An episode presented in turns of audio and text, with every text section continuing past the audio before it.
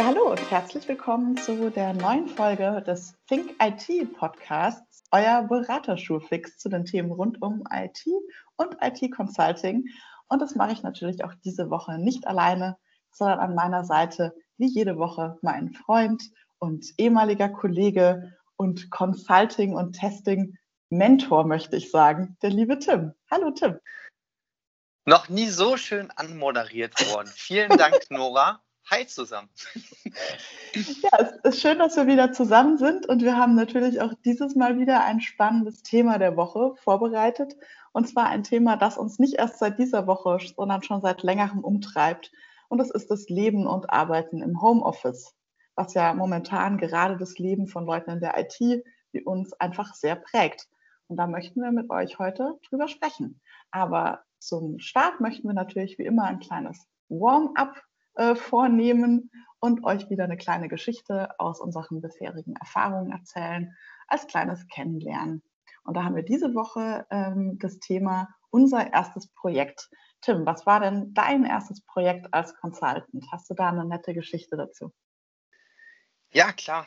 Ich hatte ja schon mal in einer vorigen Folge berichtet, dass mein erster Projekteinsatz ein Kurzeinsatz in der Lotterie war. Aber mein so richtig erstes Projekt, was dann folgte, was auch ein bisschen länger ging, war tatsächlich in der Verlagsbranche. Und da hatte ich ja auch schon mal erwähnt, da habe ich zunächst äh, Remote als Tester gestartet, das heißt mhm. von der Geschäftsstelle aus. Da war ich gar nicht beim Kunden und meine Projektrolle war eben ganz klassisch operativer Tester in einem Migrationsprojekt. Also man kann sich das wirklich so vorstellen. Ich hatte da zwei Bildschirme. Auf dem einen war äh, sozusagen das System, aus dem die Sachen migriert wurden. Und auf dem zweiten Bildschirm waren dann die Sachen, wo sie hinmigriert wurden, also das Zielsystem. Und mhm. das war teilweise wirklich stupides Vergleichen. Okay, in, auf A steht das in dem Feld und im B steht das in dem Feld. Ne? Matched, okay, Test erfolgreich. Und Klingt prickelnd, Tim. Ja, also, aber das war zwar, klingt jetzt erst ein bisschen stupider, aber für mich war das genial eigentlich, denn ich hatte ja keine Testerfahrung zu dem Zeitpunkt. Und mhm. so konnte ich mich peu à peu in die Thematik reinarbeiten und äh, im Nachhinein wirklich äh, das Beste, was mir eigentlich passieren konnte. Wie war es ja, denn bei ja. dir? Erzähl mal. Ja, bei mir war tatsächlich der Start ja auch ein bisschen äh, holperig. Bei mir hat es ja relativ lange gedauert. Das wäre auch meine nächste Frage an dich gewesen, wie lange du denn ohne Projekt warst. Weil ich wurde ja speziell für die Sparte äh, KI eingekauft als Consultant. Und da gab es am Anfang so ein bisschen Anlaufschwierigkeiten, ein bisschen Projektmangel. Und das erste Projekt, bei dem ich dann mitgearbeitet habe, war das Entwickeln und Trainieren von einem Sprachassistenten in der Automobilbranche. Ähm, und da habe ich quasi im Bereich, ja, ich sag mal, Content-Verwaltung. Also du weißt ja wahrscheinlich, dass diese Chatbot-Programme, die werden ja trainiert mit Trainingsdaten. Ähm, und das heißt, da erstellt man dann eben bestimmte Datensets und sagt quasi, auf welche Weisen kann ich denn jetzt nach dem Scheibenwischer fragen? Ich kann fragen, wo ist der Scheibenwischer? Wo sind meine Scheibenwischer und so. Also es war im Prinzip von der, von der Stupidität her wahrscheinlich gar nicht so weit weg von deinem äh, Feldervergleichen. Hat aber tatsächlich trotzdem total viel Spaß gemacht, einfach weil es eben total viele Aspekte hatte. Also man konnte eben diese Sätze quasi entwickeln. Man konnte auch das Tool, mit dem wir solche Sätze automatisch generiert ähm, haben, das war in Python geschrieben. Das konnte ich eben auch ein bisschen verwalten und ausbauen ähm, und eben auch tatsächlich dann im Fahrzeug testen. Das war natürlich dann ganz cool, so Sprachassistenten live im Auto testen. Ja, das klingt tatsächlich ziemlich spannend. Und äh, habt ihr da vielleicht auch äh, manchmal so ein paar scherzhafte Sätze eingebaut? Also ähm, ne, konnte der auch Witze erzählen wie Alexa oder nicht? Ja, auf jeden Fall, auf jeden Fall. Das ist ja heutzutage wirklich so eine Basisanforderung, ne? dass, die, dass die Sprachassistenten oder Chatbots auch ein bisschen ähm, Humor zeigen müssen. Und da hatten wir eben so eine ganze Smalltalk- und Humor-Datei, die wir ehrlich gesagt, wir sind ja hier unter uns, Tim, es hört ja keiner zu, die wir einfach aus einem anderen Chatbot-Projekt kopiert haben, weil die Smalltalk-Themen sind natürlich sehr ähnlich. Ne? Also die, die Scherzfragen sind sich da auch sehr ähnlich. Ähm, das heißt, da konnte ich tatsächlich mit meinem äh, grandiosen Humor, den du ja kennst, äh, gar nichts beitragen zu dem Projekt. Ja, das war ein, ein, ein schöner Einstieg und eine schöne Geschichte, die ich von dir auch tatsächlich noch gar nicht kannte.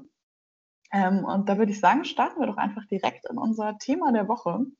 Leben im Homeoffice. Tim, wie, wie ist es denn für dich? Wo, wo arbeitest du gerade? Wie ist dein Arbeitsplatz so eingerichtet? Lass uns doch mal ein bisschen teilhaben. Ja, also ehrlich gesagt, mein Arbeitsplatz äh, zu Hause ist gar nicht so ultra hoch professionalisiert, wie man sich es vorstellen mag. Äh, es ist halt einfach ein ganz klassischer Tisch, der früher mal unser Esstisch war, als meine Frau und ich alleine waren, ohne Kinder. und der steht jetzt halt hier in der Ecke im Wohnzimmer. Äh, ich habe mir dann irgendwann mal so kleine Bildschirmständer geholt. Äh, die gibt es für wenig Geld aus Plastik auch, damit zumindest mein Monitor ein bisschen erhöht ist. Also ich habe einen Monitor nur und auf dem anderen Ständer steht mein Laptop. Und ja, so arbeite ich quasi. Tastatur, Maus und äh, ein kleines Lämpchen. Also viel mehr ist hier gar nicht.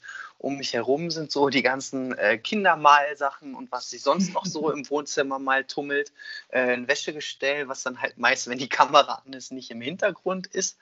Aber so sieht mein Arbeitsplatz aus. Also jetzt so wie manche vielleicht so ein Gaming-Sessel oder sowas, habe ich gar nicht. Ne? Also es ist das so ein klassischer. Wäre meine nächste Frage. Hast du denn einen guten Stuhl? Weil damit hadere ich gerade ein bisschen. Also ich habe mittlerweile einen, auf dem ich ganz angenehm sitzen kann, aber wie gesagt, das ist jetzt äh, kein Profiteil irgendwie, sondern äh, auch für unter 100 Euro von einem schwedischen Möbelhersteller. Was ich aber ganz praktisch fand, war, dass der eine Armlehne hat. Also das finde ich doch ab und zu mal gut. So ganz ohne Armlehne fände ich es jetzt, also hat mich, hatte ich auch, aber es hat mich irgendwann gestört. Das finde ich jetzt schon netter. Das kommt mhm. so ein Bürostuhl vielleicht dann auch annähernd bei. Ne? Mhm. Aber wie sieht es denn bei dir aus? Wie viele Monitore hast du und äh, worauf sitzt du? Also ich muss wirklich sagen, dass ich unter den schlechtestmöglichen Voraussetzungen arbeite im Homeoffice. Also ich habe tatsächlich, ich bin ja eben vor noch nicht so langer Zeit umgezogen und äh, bin da ja quasi direkt ins Homeoffice gezogen. Und mein Büro ist eben in meinem Schlafzimmer quasi mit dabei. Und ich bin ja, du weißt ja, ich bin ja großer Ästhet. Meine Wohnung muss ja einfach sehr schön sein und so ein Bürostuhl entspricht nicht meinen ästhetischen Ansprüchen. Aber ich muss sagen, dass mein Rücken, also mein Sinn für Ästhetik und meine Rückenschmerzen, die kämpfen gerade einen, einen großen Kampf. Weil natürlich man das ist schon merkt nach mehreren Monaten im Homeoffice, dass die Stuhlqualität äh, natürlich relevant ist. Ähm, da überlege ich also durchaus auch nochmal aufzustocken, muss ich sagen. Zumal man ja auch nicht weiß, ne, ist ja nicht absehbar, wie wird sich weiterentwickeln.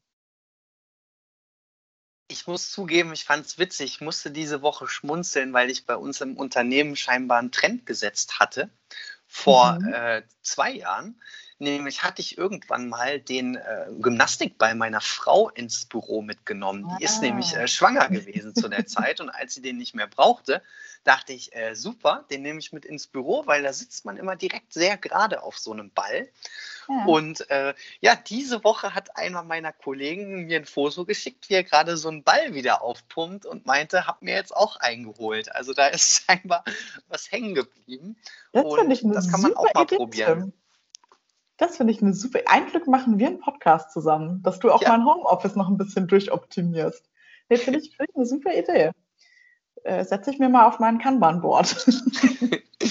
ja, oder vielleicht direkt bestellt äh, online und dann kannst du nächstes Mal berichten, äh, wie deine Erfahrungen damit sind. Ja, halte halt ich euch auf dem Laufenden natürlich. Aber ja. äh, auch hier wieder spannend, ne, wenn man sagt, Arbeit im Homeoffice, dann hast du es direkt irgendwie so an Equipment gedacht.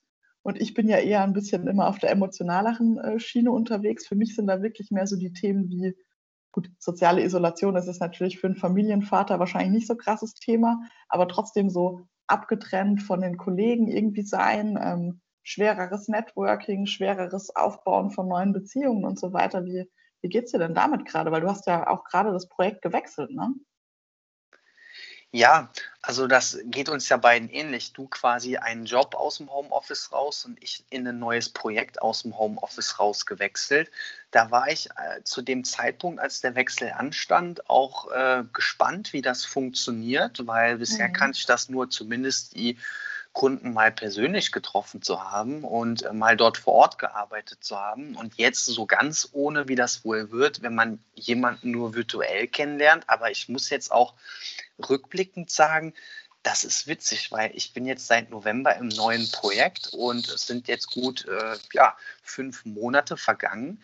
Gefühlt, ich habe einen super Draht zu meinen neuen Projektkollegen, äh, als mhm. ob wir uns schon äh, ja, jahrelang kennen würden teilweise. Und das Witzige ist, wir haben uns noch nie physisch getroffen, ja. Also nicht mhm. auf einen Kaffee oder einen Spaziergang, und das fand ich irgendwie, hat sich das doch ganz einfach über die Projektarbeit super ergeben, erstaunlicherweise. Und ohne dass wir jetzt groß äh, Teambuilding-Maßnahmen mhm. machen oder ne, also mal so ein Spieleabend oder so gar nicht. Das hat sich äh, sehr gut eingespielt. Wie, wie, sind denn deine Erfahrungen? Wie war das im Jobwechsel dann für dich auch? Ja, also es, es, es klappt überraschend gut, finde ich auch. Ich meine, wir sind natürlich auch ein bisschen hier Generation Digital Natives und so, ne? Wir sind ja schon sehr dran gewohnt, auch äh, digital mit Leuten zu kommunizieren und so weiter. Aber bei mir bleibt trotzdem dieses Restgefühl von, und da muss ich auch wieder an unsere, an unsere Freundschaft appellieren, Tim. Ich meine, auch wir haben uns als Kollegen sehr gut verstanden. Aber so der richtige Next Step, war dann doch, als wir uns mal privat auf eine Flasche Wein getroffen hatten. Ähm, das, das ändert schon nochmal auch so die, die Zusammenarbeit, finde ich. Und mir fehlt halt insbesondere, ich meine, ich, ähm, ich arbeite ja als Product Owner mit einem Entwicklungsteam zusammen und ich finde, mir fehlt eben insbesondere dieses Team. Also dieses als Team zusammen sein, dieses Mittagspause, mal ein bisschen quatschen. Ich habe zwar mit allen Einzelpersonen das Gefühl, dass ich ganz gute Beziehungen aufbaue, aber eben so dieses, dieses Team ist für mich noch nicht so ganz greifbar. Weißt du, wie ich meine? Ja, das kann ich durchaus nachvollziehen. Ich muss aber auch noch einen anderen Aspekt betonen, was ich halt äh, sehr spannend finde. Bei mir äh, ist es ja so, ich arbeite für eine äh, kommunale Behörde im Projekt äh, und da war das bis vor wenigen Monaten, bis vor Corona noch gar nicht vorstellbar, dass externe Mitarbeiter von zu Hause arbeiten. Mhm. Also da habe ich auch einen riesen Vertrauensvorschuss kundenseitig erfahren, also, also beim Projekteinstieg, dass die jetzt gesagt haben, du kannst komplett von zu Hause arbeiten und ähm, das klappt schon. Und mhm. ich habe da auch versucht, immer äh, zu zeigen, ne, ich hole mir auch die Infos, die ich benötige. Ich mache Termine mit Leuten, wenn ich Infos brauche, ne? Mhm. um nicht so dieses Signal zu geben, da sitzt jetzt ein teurer Consultant in seinem stillen Kämmerlein, wir wissen überhaupt nicht, was er macht mhm, und äh, der kostet uns einfach nur Geld, sondern ich bin da immer ganz proaktiv vorgegangen und habe wirklich ganz viele Termine gemacht, äh, kurzzeitige Termine, ne? eine halbe Stunde, 20 Minuten, um einfach mit den Leuten äh, bestimmte Themen, gerade so eine Einarbeitung rein aus dem Homeoffice, ist natürlich schon eine Herausforderung. Mhm. Und habe mir so die Leute immer gegriffen. Mich würde mal ein anderer Aspekt bei dir interessieren. Wie ist das in eurem Unternehmen, äh, wenn ihr Videokonferenzen macht? Kamera an oder äh, aus? Oder jeder, ja, wie er möchte? Meine Kamera an. Also theoretisch jeder, wie er möchte. Ähm, also ich mache auch mal äh, für fünf Minuten die Kamera aus, wenn ich irgendwie kurz in die Küche gehe und, und mir was Neues zu trinken äh, hole oder so. Aber ich, also ich persönlich finde das ehrlich gesagt eine Unart, die Kamera auszuhaben. Weil es ist ja sowieso so, dass in, in digitalen Besprechungen, und ich meine, du kennst es ja, man hat ja auch Besprechungen mit vielen Leuten, die zum Teil ein, zwei Stunden dauern. Da ist es selbst, wenn man vor Ort ist, schwer, die Konzentration oben zu halten. Wenn die Leute die Kamera aushaben, da kannst du dir sicher sein, dass die Konzentration dermaßen abnimmt ähm, und einfach die, die, die Interaktion untereinander total äh, runtergeht, Deshalb, nee, also das finde ich schon, wenn man eine ernsthafte Besprechung machen will, da muss die Kamera an sein. Das ist meine Meinung. Wie, wie siehst du das denn, wenn du mich das hier so, so provokant fragst? Ja, ich habe bei mir tatsächlich mehrere Phasen durchlebt. Also äh, im Rahmen der, der Corona-Zeit jetzt und mhm. meiner Einstellung dazu. Also ging immer mit dem Abstand zum Friseurtermin ab, oder deine Phasen? naja, also es ist wirklich so, ganz am Anfang, da kannst du dich dann noch erinnern, als wir zusammengearbeitet haben, da hatte ich per se immer die Kamera aus. Ne? Da gab es ja auch Leute, die meinten dann schon, ne, wir plädieren dafür, dass wir mal die Kameras immer einschalten und da bin ich gar nicht drauf eingegangen oder gesagt, sorry, mein Rechner hat die Zugriffe nicht oder so. Und da weiß ich nicht, da habe ich mich irgendwie nicht wohl gefühlt, ehrlich gesagt. Und äh, ja. habe da auch den Sinn nicht so drin gesehen, vielleicht. Und äh, mittlerweile war es dann irgendwann so, dass ich dazu übergegangen bin. Das war durch das neue Projekt, weil da eben mhm. immer, die haben in der Regel schon die Kameras an zu 80 Prozent. Mhm. Und da habe ich dann das immer durchgezogen, die Kamera anzumachen. Das hat mir nochmal einen ganz anderen Schub und Bindung auch zu den Leuten gegeben. Total. Und jetzt hatte ich aber wieder eine neue Phase. Und zwar habe ich gerade so eine Train the E-Trainer Schulung. Da können wir ja gleich nochmal, wenn es um Schulungen mhm. geht, im Homeoffice reden. Aber da ist mir so ein Satz der Trainerin hängen geblieben, weil da haben wir auch diskutiert, sollten die Schulungsteilnehmer ihre Kameras an- oder ausmachen? Wie handelt man das? Mhm. Und ihre Meinung dazu war, die Leute sollen sich wohlfühlen. Mhm. Es gibt bestimmte Stellen, und das ist ja, wie du gesagt hast, ne, da sollte man die Kamera mal anmachen, wenn man diskutiert, wenn man interagiert. Mhm. Aber wenn jetzt jemand 20 Minuten einen Vortrag hält oder so, fände ich das auch vollkommen okay, wenn er da kurz Kamera an, hallo, hier bin ich, und dann die für den Vortrag ausmacht. Das finde ich vollkommen in Ordnung. Und das ist mir hängen geblieben. Die Leute sollen sich wohlfühlen. Und mhm. da gibt es keinen per se immer an oder immer aus. Und das finde ich eigentlich ganz schön. Das stimmt, da hast du total recht. Aber da möchte ich jetzt auch noch mal auf den Unterschied hinweisen zwischen Schulung oder auch unser gemeinsames Projekt, wo wir ja externe waren, und meine jetzige Situation, wo wir ein Team sind, ein internes Team von zehn Leuten. Ähm, also bei einer Schulung finde ich auch, äh, wir müssen uns wohlfühlen. Bei einem Team finde ich schon, ähm, es soll sich jeder wohlfühlen, natürlich. Aber wenn sich jetzt jemand im Team so unwohl fühlt, dass er nie die Kamera anmachen möchte, würde ich in meiner Funktion als Scrum Master sagen, da muss ich mit demjenigen mal drüber sprechen. Und nicht, weil ich den zwingen möchte, die Kamera anzumachen, sondern weil ich denken würde, es sagt schon was aus, weil, wie gesagt, ne, man hat ja auch lustige Situationen. Also wir machen ja auch Späße im Team. Und das ist natürlich was anderes, wenn du, äh, wenn du zehn Leuten ins Gesicht schaust, als wenn du so ins, ins, ins Leere schaust. Und äh, weil du gerade schon das Thema Schulungen angesprochen hast, das wäre ja auch ein ganz wichtiger Punkt, den ich sehr interessant finde, dass du ja jetzt eben diese Schulungen auch nur digital machen kannst. Da hast du ja bestimmt auch einiges an Erfahrungen. Wie ist es denn mit so einer großen Gruppe von Leuten, so eine digitale Schulung zu machen? Ja, da hatte ich jetzt meine erste Erfahrung im Januar gemacht. Da haben wir tatsächlich eine Massenschulung gemacht. Ich mache ja diese ISTQB, also das sind äh, Software-Tester-Schulungen. Und da hatten wir jetzt im Unternehmen ein Novum, dass wir eine Massenschulung gemacht haben mit über 100 Teilnehmern. Und mhm. das war wirklich auch das größte Format, an dem ich je teilgenommen habe als Schulung und als Trainer. Das war schon ein ganz besonderer Einstieg für so eine erste Online-Schulung. Also es war insgesamt auch meine erste. Und dann merkt man, dass es natürlich ganz andere Herausforderungen gibt, ne? allein technischer Natur und das bedingt dann auch das Organisatorische, nämlich mhm. man muss mehr Zeit einplanen, ne? wenn man Leute in so Breakout-Rooms ja. schickt für Übungsaufgaben, bis die wieder zurückkommen. Manche mhm. hängen dann vielleicht noch fest. Also da habe ich wirklich auch gelernt bei Online-Schulungen, genügend Puffer einplanen für alle Aktivitäten. Ne? Ähm, das finde ich ganz wichtig. Und ich habe schon gesagt, so eine Train the E-Trainer Schulung, mhm. das hat mir nochmal ein ganz anderes Level für meine Methodik äh, gegeben. Mhm. Das fängt ja bei so banalen Sachen an wie Warm-up oder so Energizer-Spiele zwischendurch. Also ich mhm. erinnere mich zum Beispiel, ein Tipp jetzt für euch, wenn ihr mal eine Schulung geben wollt oder ne, die Leute aus dem berühmten Schnitzelkoma wach machen müsst, ne, nach der Mittagspause wieder einsteigen, dann macht ihr das Farbenspiel. Und zwar sagt ihr dann als Trainer, äh, wir werden jetzt eine Reihe von Farben äh, nennen und ihr besorgt bitte jeweils immer einen Gegenstand der mhm. jeweiligen Farbe. Das heißt, ich sage äh, die Farbe grün und dann müssen die Leute wirklich losgehen ne, und irgendwas Grünes holen. Und das Schöne ist, das hat auch so ein bisschen von Netzwerken.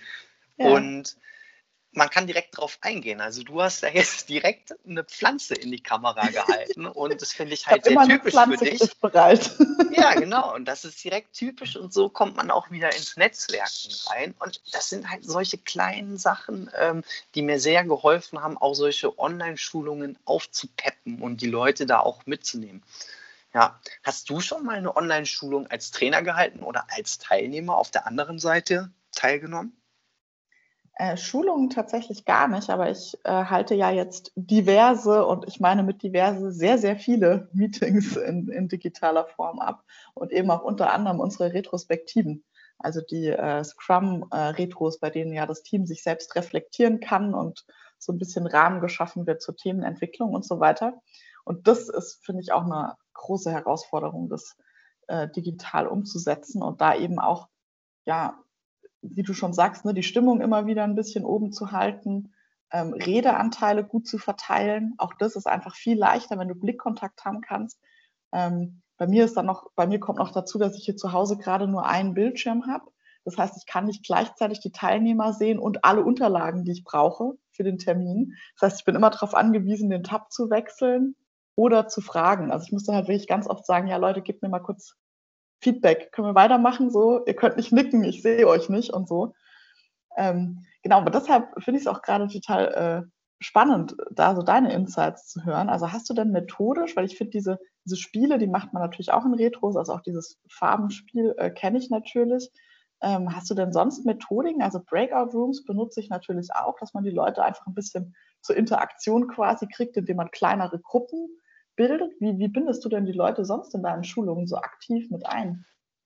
Ja, das ist eine gute Frage. Da habe ich nämlich mir was Spannendes überlegt. Ich habe letzte Woche eine Schulung für SAP-Testautomatisierer gehalten mhm. und habe versucht, das, was man in der Realität als Übungsraumgestaltung mit so einer Piazza machen würde, äh, digital eben als Angebot äh, den Teilnehmern zu geben. Das heißt, mhm. Wenn man jetzt in einem Schulungsraum wäre, dann würde man ja verschiedene Übungsstationen aufbauen. Man hätte vielleicht ne, drei, vier Übungsstationen, wo Leute ins Gespräch kommen zu bestimmten Themen, wo sie Fragen lösen sollen, gemeinsam in Gruppen. Und das habe ich dann auf einem Miro-Board dargestellt. Mhm. Miro ist ja so ein Tool, wo man letztlich ja so Gestaltungsmöglichkeiten hat, ähnlich wie ein auf so einer Online-Whiteboard. Online-Whiteboard. Sehr gut zusammengefasst. Vielen Dank. ich, ich, liebe, ich könnte Miro-Botschafter werden. Ich liebe dieses Tool. Ja, und äh, dort habe ich dann quasi so eine Piazza dargestellt mit so Pfeilen und einzelnen mhm. Stationen, dass die Leute dann wandern. Und jetzt kommt mein Geheimtipp, den habe ich nämlich von einem Uni-Professor erhalten, den ich kenne. Der nutzt das Tool auch. Mhm. Und der hat immer für seine Teilnehmer eine Meme-Ecke eingebaut. Das ist nämlich für die Leute, die sich langweilen, die mit der Station schon fertig sind. Äh, dann sagt ihr einfach, hier Leute, hier oben ist die Meme-Ecke. Und für alle, die die Lust haben, äh, die können da ihre Memes reinpacken. Und am Ende schauen wir uns die auch mal gemeinsam an. Cool. Und, und wie organisierst du diese Piazza? Also sind die Leute dann in Gruppen eingeteilt und rotieren oder rotiert jeder in seinem eigenen Tempo? Oder wie, wie hast du das organisiert? Also es gibt zwei Möglichkeiten, wie man das machen kann. Wir haben uns dafür entschieden, für die Schulung tatsächlich zwei separate Miro-Boards, wo dann eine Gruppe jeweils jede Station mhm. durchlaufen kann für sich. Das hat mhm. den Vorteil, sie muss die Station, die sie bearbeitet hat, nicht aufräumen. Ne? Mhm. Also muss nicht wieder den Urzustand herstellen, sonst hätte die andere Gruppe ja direkt die Lösung. Mhm. Man kann es aber auch so machen, dass man den Leuten sagt, ne, bitte Ihr wandert alle von Station zu Station auf dem gleichen Board und räumt bitte zum Ende immer wieder auf und setzt den Ursprungszustand eurer Station zurück. Das geht oder, legt eine, oder legt eine Kopie an. Ne? Also ich lasse bei mir ganz oft, ich lege oft ein, eine Vorlage quasi an und dann kann sich das jeder kopieren und dann seine Kopie quasi ähm, bearbeiten. Ich hätte noch einen, einen Tool-Tipp, haha, wenn wir hier gerade von, von Tools für Online-Meetings sprechen. Und zwar habe ich neu für mich entdeckt, ich weiß nicht, ob du das schon kennst, ähm, Mentimeter ist auch so ein äh, kollaboratives Tool, ähm, mit dem man Folien erstellen kann, unter anderem eben Umfragen oder auch ähm, man kann Wortwolken erstellen, also alle möglichen Funktionalitäten, die man auf Folien packen kann. Und auf der Folie findet sich dann eben ein Code, den der Teilnehmer eingeben kann und dort dann eben diese Fragen oder auch die ähm, Textfelder, um eine Wortwolke zu erstellen, zum Beispiel sieht. Und bei dieser, ich bin ja großer Fan von Wortwolken. Ich weiß nicht, ob du sowas auch gerne benutzt. Ähm, kann ich dir für Schulungen auch so zum, zum Aufpeppen sehr empfehlen. Bei Mentimeter ist das toll. Ich habe davor auch schon oft Wortwolken benutzt und habe die dann aber quasi selber bei mir eingegeben und gesammelt und dann am Schluss diese Wortwolke generiert. Bei Mentimeter siehst du quasi eine weiße Folie und immer wenn jemand Wörter abschickt, erscheinen die da und so baut sich quasi agil, während die Teilnehmer die äh, Wörter eingeben, baut sich diese Wolke auf. Also es ist auch nur so ein ganz kleiner Tipp, so ein kleines Tool, aber damit kann man super gut einfach ein bisschen, ja, bisschen mal was Neues einbauen. Ja, ich, ich merke schon, wir könnten stundenlang, wir könnten allein über das Thema nochmal eine ganze, vielleicht machen wir nochmal eine ganze Folge nur zum Thema äh, Tools für Besprechungen. Aber ich glaube, wenn wir uns an unsere Timebox halten wollen, und weil ich ja auch so neugierig bin, Tim, wie jede Woche bin ich ja neugierig. Was hast du mir mitgebracht? Tims Fakt der Woche. Worüber sprechen wir noch?